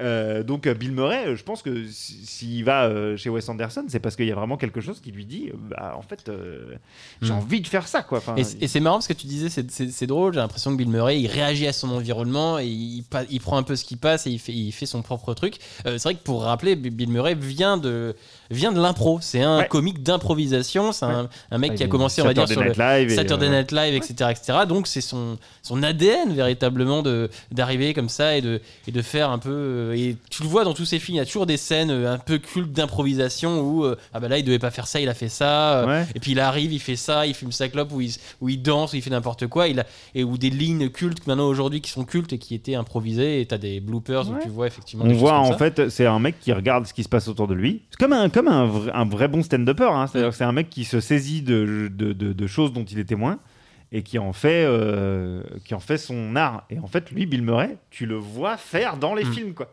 Donc c'est ce qui fait que c'est Mm. c'est fascinant. Et en même temps, euh, au bout de quelques années de- d'habitude, alors bon, bah, maintenant on voit un peu la mécanique et on, on, voit comment il fait. On sait pas le faire, mais on voit comment lui fait son truc. C'est- là que ça, ça commence à devenir compliqué, c'est quand tu es dans l'autocitation. ou- Ouais, ouais. Enfin, Bah, du coup, c'est intéressant. On, l'a dit, on, on voit qu'effectivement, bah, avant, les, avant, avant qu'il rencontre Wes Anderson, avant les années 2000, véritablement, et Bill Murray, c'était ce comique. euh, euh, tu, on l'a vu dans SS Fantômes, on l'a vu dans Un jour sans fin. Ce mec un petit peu râleur, qui a toujours la bonne vanne, qui va toujours faire un truc foufou, un peu, un peu, un peu cette dimension chaotique aussi, où il arrive, ouais, il peut ouais, un peu faire. Voilà, et et, euh, et de- dans ces années 2000, il va être récupéré. On va le voir chez Wes Anderson, on va le voir chez Sofia Coppola, on va le voir dans cette. euh, il va devenir une sorte Jarmouche de d'égérie. c'est- pas, Jar- pas les films les plus, Voilà. les plus grands de Jarmouche, mais c'est important dans le. Co- Comment il est devenu cet égérie de, de ce nouveau cinéma indé américain C'est Wes Anderson. C'est Wes Anderson. Ah bah toi, oui. pour toi, c'est ça qui l'a fait euh, pivoter. Ah bah oui, oui. Plus que Oui, Sofia. Coppola qui lui offre un rôle à Oscar quand même. Ah oui, oui, bah oui, parce que. Lost in Translation, ça oui, fait mais bah, moi, oui, mais Lost in Translation, euh, il n'y a pas de Lost in Translation si Sofia Coppola, elle a pas vu les Tenenbaum euh, deux ans avant, quoi. Hmm. La famille Tenenbaum, c'est euh, c'est la, la, la, la chrysalide de, de ce qui va se passer par la suite et donc euh, de Lost in Translation. Mais je pense que Sofia Coppola, elle a vu les Tenenbaum, elle a vu euh, Bill Murray, elle s'est dit Ah, mais en fait, euh, en plus, Il Bill peut Murray, faire ça, ouais. Bill Murray, il ressemble à Coppola dans les Tenenbaum avec sa barbe euh, et son col roulé et tout. Enfin, je pense qu'elle a vu son daron dans le film, elle s'est dit Ah, il faut que Moi aussi, je fumais des clopes dans ma salle de bain. Ouais, et machin, ouais, tu comme, vois, euh, il y, avait quelque chose de ça. Et donc, moi, je pense vraiment que le, le- si c'est si c'est euh, Sofia Coppola qui l'a glamourisé et qui l'a rendu euh, festival de canisable, Mm. Bill Murray, c'est vraiment Wes Anderson qui a, qui a posé les jalons de ça. Et c'est Bill Murray qui a eu l'intelligence d'aller chez Wes Anderson et de se dire ouais avec ce mec là je vais pouvoir faire avancer ma carrière qui stagne un petit que- peu Est-ce que avec Wes Anderson et Coppola, est-ce que est-ce qu'on a un nouveau Bill Murray ou est-ce que c'est le même? Bah non c'est le même mais c'est juste que Il n'y a pas de différence entre le, le- le Bill Bah. Murray de, de 84 et SOS Fantôme et, et Le Jour sans fin et le Bill Murray de, euh, si, il y a peut-être euh, a- Steve Zissou. Moi, j'y vois, une, j'y vois une sorte de. Il y, a- il y a quand même une sorte de mélancolie qui se rajoute en plus. Oui. J'ai l'impression qu'il Oui, est, déjà un peu moins là. Ouais, mais en fait, il a, en fait, quand tu remates SOS Fantôme, il a déjà ce, ce, ce côté. euh, Ah, mais il est showman. En fait, il voit, oui, il est showman, Alors que mais dans- il est showman, mais il regarde les trois euh, autour de lui gesticuler, faire des trucs, et t'as quand même plein de scènes où il les regarde juste faire. Et une fois que tout le monde a pris une décision, il fait. On fait ça Bon, d'accord. Et, euh, et, et il- avait déjà ce truc de. euh, même, dans, même dans le jour de, dans Un, jour, sans, fin, il, est, il, est, il est prisonnier du- d'un d'un jour qui se termine pas. Et au bout d'un moment, il est, il est juste. Enfin, il lâche Il la est rampe. quoi, tu spectateur. vois, et il lâche la rampe, il décide que bon, bah, Zob, euh, je vais euh, go with the flow. Et donc, il a, il a, il a déjà, je trouve, cet, cet aspect. euh, Mélancolique, cette dimension. un- ouais, euh, mélancolique, mais qui était, qui était peut-être éclipsé par la jeunesse.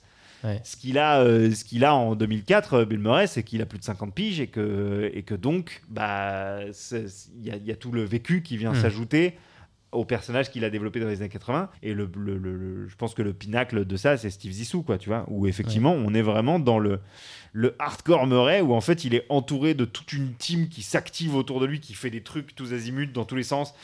Et lui, c'est le, c'est pivot central du truc. Et finalement, il est, il est.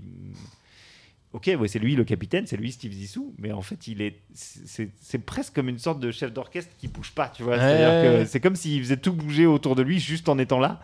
Et, euh, et, c'est, comme ça que je trouve que Bill Murray est le mieux, vraiment. Là, on a vu pourquoi Bill Murray, effectivement, est devenu une légérie de son point de vue à lui. Ouais. Mais moi, ce qui m'intéressait, c'était du point de vue de Wes Anderson et Coppola. C'est-à-dire que les, ces réalisateurs-là ont en face d'eux un, un acteur, Ouais. un comédien qui incarne quelque chose, qui représente quelque chose, et pour moi, qui représente une sorte de. un côté désabusé.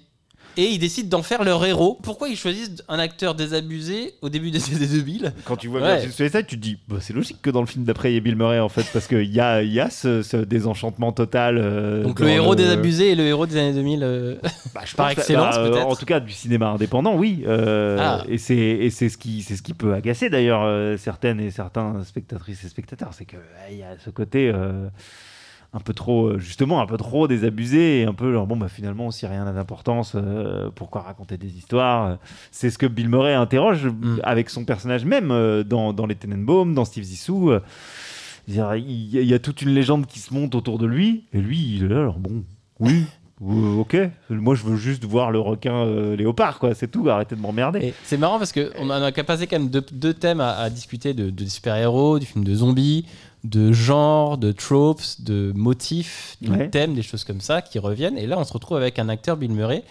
qui, un peu comme les genres de super-héros et les zombies, est récupéré Ouais. par des réalisateurs qui le digèrent, Ouais. euh, le rendent conscient de lui-même et en font un, un motif à la part entière qu'il trimballe de film, de film en film Ouais, et qui fait 20 le carrière. vider petit à petit de sa substance, puisque euh, dans D'où ma question, voilà. Est-ce que du coup, avec le temps, est-ce qu'est-ce qui reste de Bill Murray aujourd'hui Zombieland, quoi, tu vois. Zombieland, c'est Bill Murray qui incarne Bill Murray, qui, qui fait semblant d'être un zombie, et qui est là, genre, comme, comme une sorte de. Enfin, dans Zombieland, Bill Murray, c'est pour moi, c'est le pire truc, c'est l'autodestruction euh, de Bill Murray. C'est le, le mec qui assume d'être un gimmick, c'est devenu un gimmick, quoi. Et dans Zombieland, il incarne ce gimmick. Quand j'ai vu Zombieland au ciné, ça m'avait fait un peu de la peine euh, dans le sens où bon, ben là, il a, per- il a perdu cette dimension chaotique qui faisait peut-être tout son sel dans les années 80-90. Bah ouais. Là, a. aujourd'hui, on sait, on sait ce que c'est Bill Murray et, euh, et j'ai pas l'impression que lui cherche spécialement à se, Hmm. à se transcender et à proposer autre chose que euh, ce qu'on lui propose de faire euh, depuis maintenant 2004. Donc c'était c'était frais, c'était euh, c'était euh, vivant, c'était nouveau euh, Mm. et, ça, et ça avait énormément de charme durant les 4-5 ans qu'on suivi. Et puis, et puis bah, comme, comme beaucoup de trucs, quand tu quand tu te renouvelles pas et quand tu cherches pas à, à proposer quelque chose de, de nouveau, bah, ça devient imprévisible. Alors parfois ça marche bien, c'est cool. Enfin, tu vois, c'est- Mm. il est toujours cool Bill Murray dans les Wes Anderson. Il n'y a pas de il y a pas de souci. euh, et Mais c'est triste et- aussi, un peu. mais c'est aussi un peu, en tout cas, un peu attendu, quoi. Tu vois. Et, c'est drôle parce que plus on discute, plus on a l'impression que cette, cette, cette renaissance avec le film de Wes Anderson qui a vraiment relancé sa carrière, Ouais. c'est en même temps le début d'une mort, d'une certaine mort. Ouais, euh, c'est- ou en tout c'est- cas du- c'est- euh, désolé pour, c'est les gens qui écoutent, hein, c'est hyper triste hein, ce qu'on dit, mais- mais, en même temps. Peut-être aussi le euh, début de la fin, comme Spider-Man 2 était le début de la fin. du- Ouais, mais je pense qu'il est bien, lui.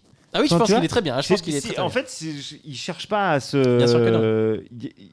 Euh, C'est pas à mon avis, c'est pas qu'il trouve pas le moyen de, de, de, de, de faire un contre-emploi de fou ou de. Il s'en moque. Je pense qu'il s'en moque. Ouais. Parce qu'à mon avis, les films, on lui propose. Je pense que Mm. depuis euh, 2004, on lui a proposé des trucs Ah où oui. euh, son agent, qui je suis sûr existe, Oui. il a dit Attends, mais Bill, là, t'as moyen de retourner le cerveau des gens en faisant euh, tel personnage, personne t'attend là-dedans et tout. Et lui, je pense que ça le fait chier. Et donc, c'est ce qui fait que, euh, après cette grosse surprise du début des années 2000 euh, que fut euh, la renaissance de Bill Murray, effectivement, on a basculé sur quelque chose de pas du tout surprenant, mais de confort. Ouais, voilà. C'est-à-dire qu'il fait Tenenbaum, il fait La vie aquatique, il fait Lost in Translation, qui sont Broken Flowers, qui sont plein de films extrêmement passionnants dans sa carrière. Ouais. Et après, effectivement, il. Après, il refait ça. Il refait ça et encore et encore. refait Et peut-être qu'effectivement, tu, tu Euh, perds quelque chose. On- là, on a comparé vraiment une sorte de. euh, un point de rupture, hein, euh, début des années 2000, avant et après. T'es plus à Bill Murray post-2000 ou avant 2000 En fait, c'est- hyper difficile de choisir parce que je pense que été une personne, euh, enfin un spectateur en tout cas très très différent quand je l'ai découvert dans les années 80. Mmh, Bien sûr. Et, et quand j'ai euh, usé la VHS de Un jour sans fin euh, jusqu'à jusqu'à ce que ce soit plus qu'un vieux tas de merde euh, dans les années 90, peut-être que je me reconnais plus aujourd'hui dans le Bill Murray des années 2000 en tout cas. Tu vois, Euh, le mec à qui on la fait pas trop, qui est Mm. pas dupe de ce qui l'entoure et qui, qui voit les choses se faire autour de lui et qui se dit bon, je vais pas le changer le monde, donc je vais plutôt le regarder et m'en amuser que, que d'essayer de, de, de me dresser euh, face à ce qui se passe. Euh, mais en même temps, je garde vraiment une très très grosse tendresse pour le, pour le Bill Murray des années 80 et 90. La, la partition euh, d'acteur que je préfère de lui, c'est peut-être quand même celle de Un jour sans fin, tu vois, où, où, où tu sens que là, effectivement, le chaos est présent, quoi. Mhm. Et, et, et, et chaque jour, il se réveille et chaque jour, il se dit bon, allez, on va. On va... Enfin, je sais pas, il y a. il Y a il y a quelque chose dans Un jour sans fin qui me, Qui te touche. qui me, qui me touche, qui me parle, même si je pense pouvoir m'identifier plus au Bill Murray des années 2000. C'est un peu ambivalent ce que je dis je pas. Non, mais j'aime bien, c'est bien. On est, nous, sommes, nous, sommes, nous sommes plein de paradoxes, nous sommes des êtres humains. Voilà. On a le droit. En tout Exactement. cas, Bill, si tu nous Je écoutes, pas hein, qu'une euh, vision de Bill Murray. on t'aime. Hein, parce qu'effectivement, on dit plein de choses, mais Bah oui, on l'aime la- beaucoup, Bill évidemment. Murray, on l'aime beaucoup. On l'aime beaucoup. Et voilà qui conclut parfaitement ce troisième et dernier thème de notre émission. On arrive bientôt à la fin. Ah. Euh, Rassurez-vous, on a bientôt effectivement terminé. Mais comme à chaque fois, on va pas se quitter sans quelques recommandations euh, autour de cette année 2004. Eh bien, on va y aller sans plus attendre. Alors voilà, effectivement, 2004, on a parlé de beaucoup de choses, du genre de super-héros, de. Spider-Man, du genre de zombies, de Shaun of the Dead, de Bill Murray juste à l'instant. Et on est dans ce- cet espace un petit peu à la fin de l'émission. On va pouvoir recommander euh, des choses autour de cette année 2004. Toi, euh, euh, Joe, euh, tu avais quelque chose hein, à recommander en particulier Ouais, des comics. En 2004, alors voilà, effectivement, pas forcément effectivement du cinéma, mais des comics, tu me disais, Ouais. tu avais un comics en particulier dont tu voulais parler. Alors bah, finalement deux, euh, finalement deux parce que les deux sont adaptés à ce dont on a parlé dans l'émission. Mais d'une part, il y a un comic book indé canadien, si je ne me trompe pas, qui s'appelle Scott Pilgrim, qui a commencé en 2004 euh, et que euh, dont j'achetais religieusement euh, chaque tome en noir et blanc avec un format plus manga finalement que, que que comic book et qui sera euh, par la suite adapté euh, par euh, par Edgar Wright au cinéma. Donc, mine de rien, la boucle est bouclée. Voilà. Et très très bon, très très bon comic book indépendant Scott Pilgrim. Vraiment, si, si, si, vous n'avez, si vous avez vu le film ou que vous n'avez pas vu le film mais que vous n'avez jamais lu Scott Pilgrim, ruez-vous dessus. C'est vraiment, euh, c'est vraiment une, une super lecture. Ça raconte quoi, Scott Pilgrim? Pour les Bah, gens, pour les gens qui ne connaîtraient pas C'est l'histoire d'un ado euh, qui s'appelle Scott, qui a, un, qui, est- qui a un groupe de musique euh, et qui est amoureux de Ramona Flowers, mais euh, elle, euh, elle, euh, elle a plein d'ex euh, et ses ex, ce sont des boss de fin de niveau de jeu vidéo. Euh, et chaque tome euh, du, euh, de, de- de la- de- du comics va être la, la route vers l'affrontement avec l'un des, l'un des ex de Ramona euh, pour euh, enfin euh, lui prouver sa valeur. C'est un seinen, hein, c'est vraiment c'est construit comme un manga, c'est illustré presque comme un manga, mais il y a cette, cette vision occidentale du truc qui fait que, que, que, ça nous parle aussi énormément. C'est vraiment très très bien. Et puis à côté de ça, on a parlé de zombies et, Ouais. et pour moi, c'est impossible de pas citer euh, The Walking Dead de Robert Kirk- Kirkman et Charlie Adler. euh, édité chez Image Comics euh, depuis début des années 2000, qui maintenant est terminé, même s'il y a des séries spin-off, euh, la, la- la trame Ouais. principale s'est achevée. Euh, c'est une œuvre somme, euh, c'est euh, des, des- des dizaines de tomes qui suivent un groupe de personnages, particulièrement le personnage de Rick Grimes, de, de- depuis le tout début de l'apocalypse zombie jusqu'à des années et des années plus tard. C'est vraiment un Mhm. comics qui raconte comment l'humanité se reconstruit avec les zombies autour, c'est-à-dire ils disparaissent pas, euh, c'est comment, sont là, comment ouais. on fait avec. Et c'est euh, vraiment euh, l'un des plus l'un des plus grands comic books que j'ai lu de ma vie. C'est absolument fantastique. Ça n'a rien à voir. Ne, ne- ne- ne regardez pas la série télé. Euh, lisez ce comic book en noir et blanc euh, qui, est, qui est fascinant, glaçant, émouvant. The Walking Dead. et c'est, je pense, l'œuvre du genre zombie définitive, tous médias confondus. Voilà. Ça, c'est un cri du cœur. Si ça, Ah ça ne ouais, vous a pas convaincu. Mais en tout cas, c'est deux comic books qui ont été adaptés au cinéma et par Edgar Wright en 2010. Et Walking Dead, c'est une série qui est encore en cours euh, sur AMC, je crois. Euh, en tout cas, voilà. Mais merci beaucoup pour ta recommandation, plaisir, euh. Joe. Euh, pour ma Alors, part, quelles sont tes recommandations, Moi, cher je vais Thibaut avoir un film comme ça que je vais jeter rapidement, qui est Ah sorti oui, également en, en deux- en 2004, mais que j'ai découvert comme ça, de manière un peu impromptue. Et il y a comme ça des films qui vous cueillent. T'as chialé? J'ai chialé. Bah, bien sûr. C'est des films comme ça qui vous cueillent. Et, et pour le coup, j'attendais pas grand chose. Et ce film-là, c'est Vera Drake de Mike Lee. Mais oui. Qui raconte, on est à Londres dans les années 50 et qui raconte donc la vie de Vera Drake, qui est une, une, une femme pareil d'une cinquantaine d'années, qui vit avec Stan, son mari, et, et leurs deux enfants, Sid et Ethel, qui ont pareil euh, 20 ans, 25 ans. Classe ouvrière. Euh, ouais, classe ouvrière euh, anglaise, Vera elle est femme de ménage, elle se dépense sans compter pour sa famille et, et ses voisins, et elle aide beaucoup le quartier, etc., etc. Et dans le plus grand secret, elle aide aussi bénévolement les, les jeunes femmes euh, du quartier à avorter. Donc elle est une- ce qu'on appelle une faiseuse d'ange. Ce Et film. c'est euh, et c'est une histoire euh, vraie, en même temps une histoire euh, qui a bien sûr concerné euh, beaucoup de ces femmes, de ces faiseuses d'anges, qui étaient vraiment euh, ben, courant quand même, euh, quelque chose qui Ouais. existé dans les années 50, à l'époque où l'avortement était illégal, on le rappelle, et en France et au- en Grande-Bretagne.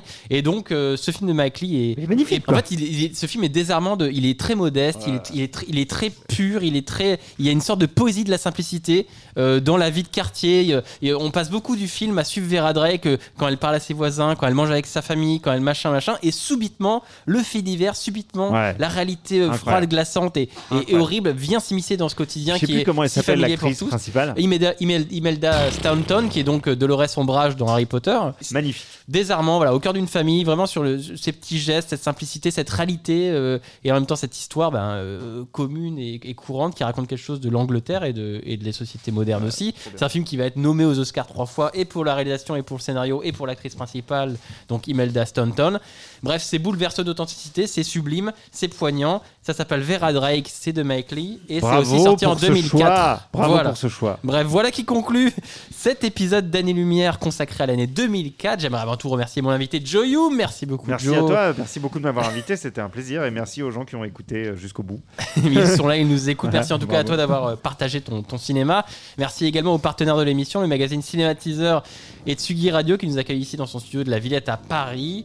Enfin, un grand merci à vous, chers auditeurs, de nous avoir écoutés jusqu'au bout. N'oubliez pas de partager cet épisode et de suivre le compte Twitter de l'émission pour les dernières infos. Et je rappelle que si vous voulez soutenir Année Lumière, vous pouvez le faire via le site de Utip. Ça m'aide vraiment à produire la meilleure des émissions possibles. En attendant, moi je vous donne rendez-vous le mois prochain pour une nouvelle émission. Salut à tous. Ciao